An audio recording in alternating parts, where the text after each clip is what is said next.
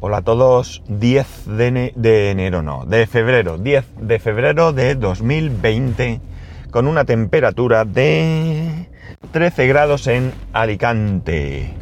Bueno, hace mucho tiempo que no toco el tema del servidor.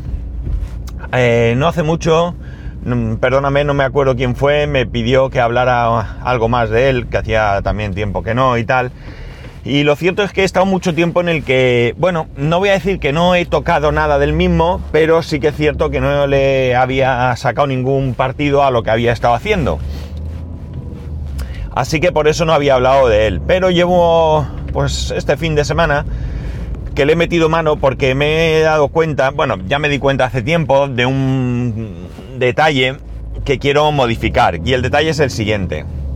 Ahora mismo la configuración que tengo, eh, vamos a hablar de software, no vamos a hablar del hardware porque sigue siendo el mismo que tenía hasta ahora. Eh, es el sistema operativo principal, es un Debian con Prosmos, es decir, un entorno de virtualización. Y dentro de ese entorno de virtualización tengo varias eh, máquinas virtuales y, y, ¿cómo se dice? Y contenedores que, bueno, pues hacen diferentes cosas. Dentro de las cosas que hacen tenemos, por un lado, el Open Media Vault.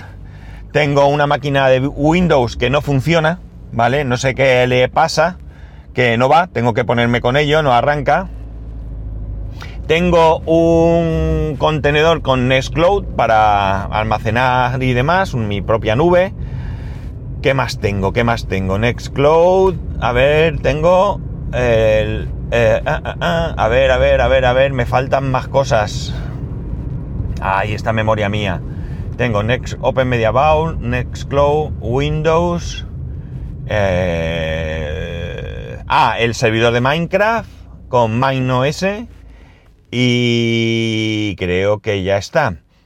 ¿Vale? Y dentro de Open Media Vault pues tengo diferentes servicios. Eh, para descargar los torrent, eh, Plex para evidentemente lo que es, eh, OpenVPN para tener la VPN personal, eh, creo que de, no sé si algo más, creo que no.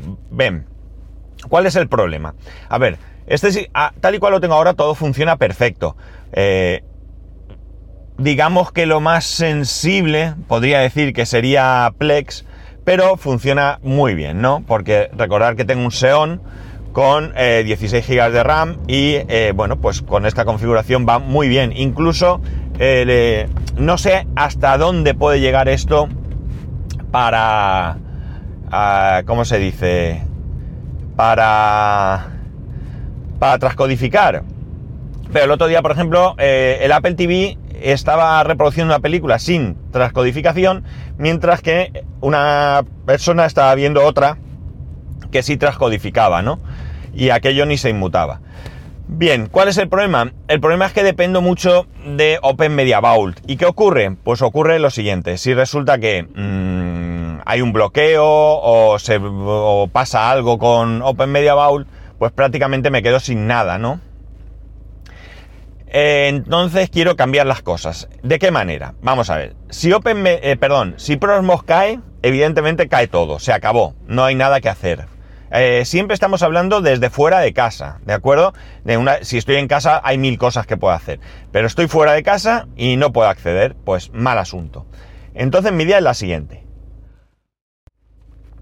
Por un lado, de la misma manera que Nextcloud es ahora mismo un servicio que está en, una, en un contenedor de manera independiente, pues quiero que eh, ir separando todos los servicios que pueda. De manera que voy a crear eh, una máquina, bueno, de hecho ya la tengo creada, aunque no la tengo todavía funcionando, una máquina virtual para Plex y probablemente todavía tengo que decidir si esa misma máquina la quiero con RuTorrent o separado. También tengo Tatuyi en, en un Docker. Eh, seguramente sí que lo vaya a poner directamente con Plex, puesto que van unidos, ¿no? Pero quizás incluso RuTorrent lo, eh, o RTorrent lo ponga en- en otro contenedor diferente. Y de esta manera tampoco va a influir si le pasa algo, ¿no? Eh, no lo tengo muy claro, pero es ahí. Eh, evidentemente vuelvo a lo mismo, aún separando todos los servicios, si cae promos, eh, se acabó. Entonces, ¿cuál es la idea? Pues la idea es que Open Media Bowl actúe como lo que es, un servidor de ficheros, ¿no? Sobre todo un servidor de ficheros. Sí que es cierto que va mucho más allá y se le puede sacar mucho partido, pero quiero que se dedique a lo que es. Eh, de manera que va a ser él el que gestione los discos duros y los demás se conectarán mediante Samba.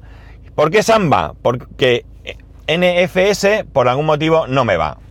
No consigo capaz, eh, no soy capaz, perdón, de que funcione. Sé que es un problema de permisos, eh, ha habido algún momento que me han funcionado, pero luego cuando intento automatizarlo no, no sé, es algo que tengo que estudiar, pero de momento no me va.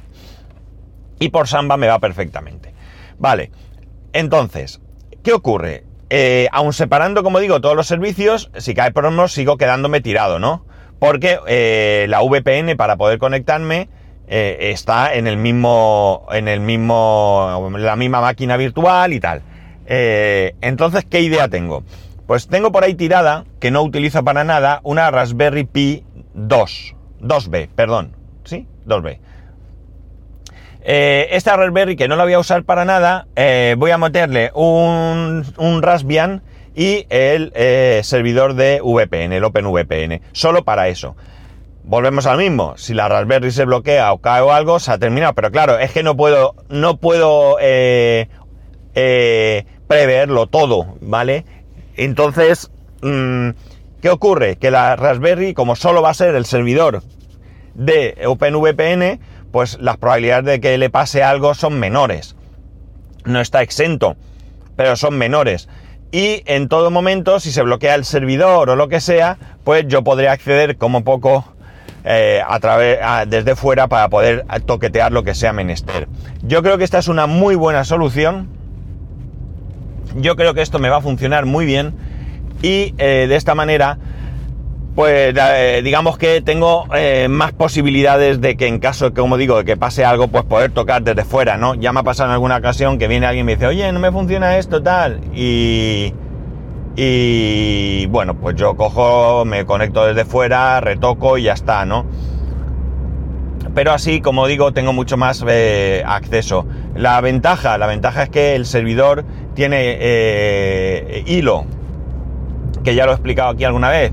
Es un acceso al servidor incluso estando apagado el servidor, no desconectado de la corriente, ¿eh? apagado. Apagado se refiere a que eh, el servidor tiene eso, alimentación eléctrica, pero no está en marcha. Pues desde hilo lo puedes reiniciar, iniciar o reiniciar, eh, tocar, puedes hacer muchas cosas, incluso eh, consola para acceder, o sea, la verdad es que es una maravilla de, de, servicio, ¿no? Una pena que en el G10 no lo hayan puesto, porque ya os digo que es una auténtica maravilla lo útil que sí que es eh, hilo.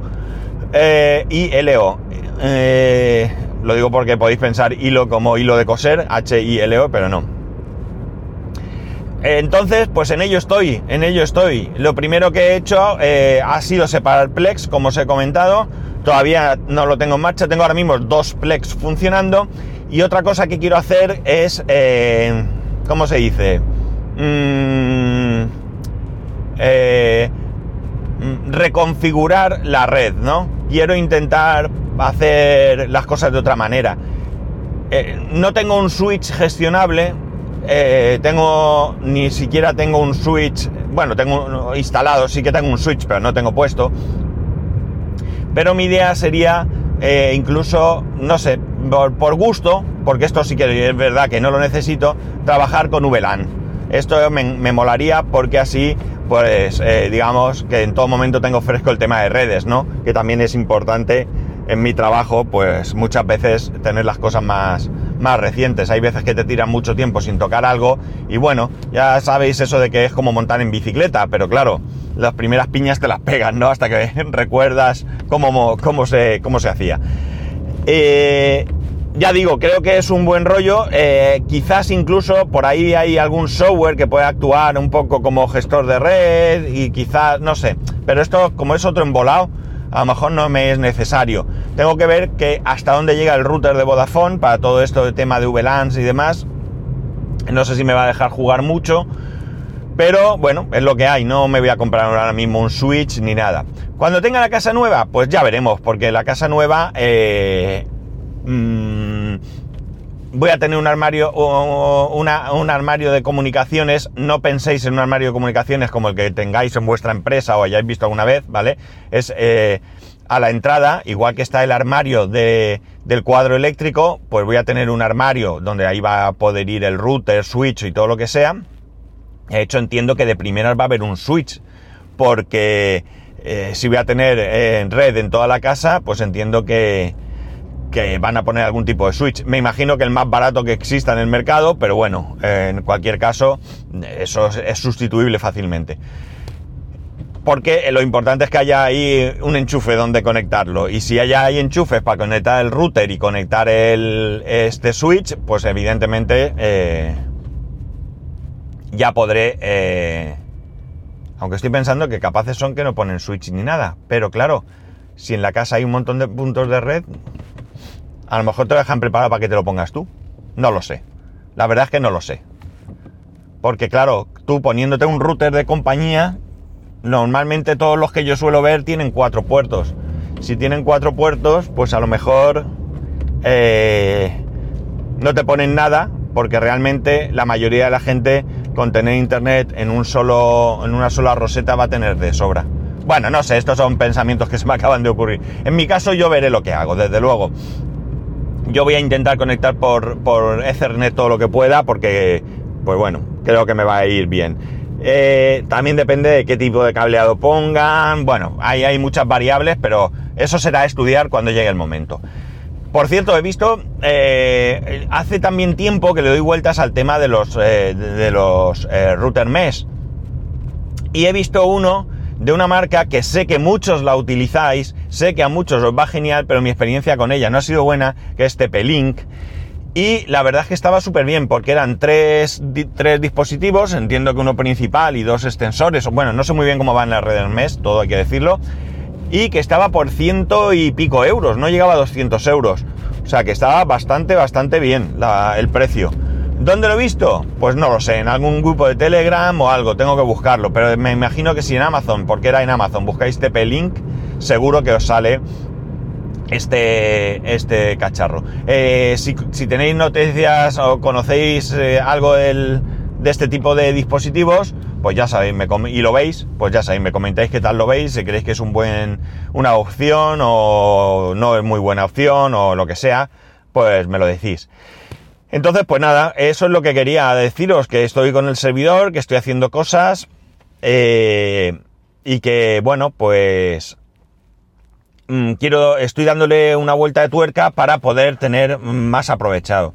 Eh, otra de las cosas que tendré que hacer en un momento dado es, eh, me hace falta almacenamiento porque ya el disco de 4 teras que tengo para las pelis y demás está el pobre petado y de alguna manera quiero, pues eso, eh, pues coger más almacenamiento y a lo mejor me hago un raid como lo hice al principio, o, no lo sé. Tengo que pensarme un poco también todo eso, pero eso será ya más adelante. De momento, solo como he dicho, es una modificación de, a nivel del software, de la configuración del software para poder funcionar. La verdad es que Prosmos me parece que va súper bien, súper bien, es tremendamente sencillo de utilizar y eh, da mucho juego, ¿no? Te permite, eh, pues eso, en un equipo con una relativa potencia, poder aprovechar al máximo eh, su capacidad, ¿no?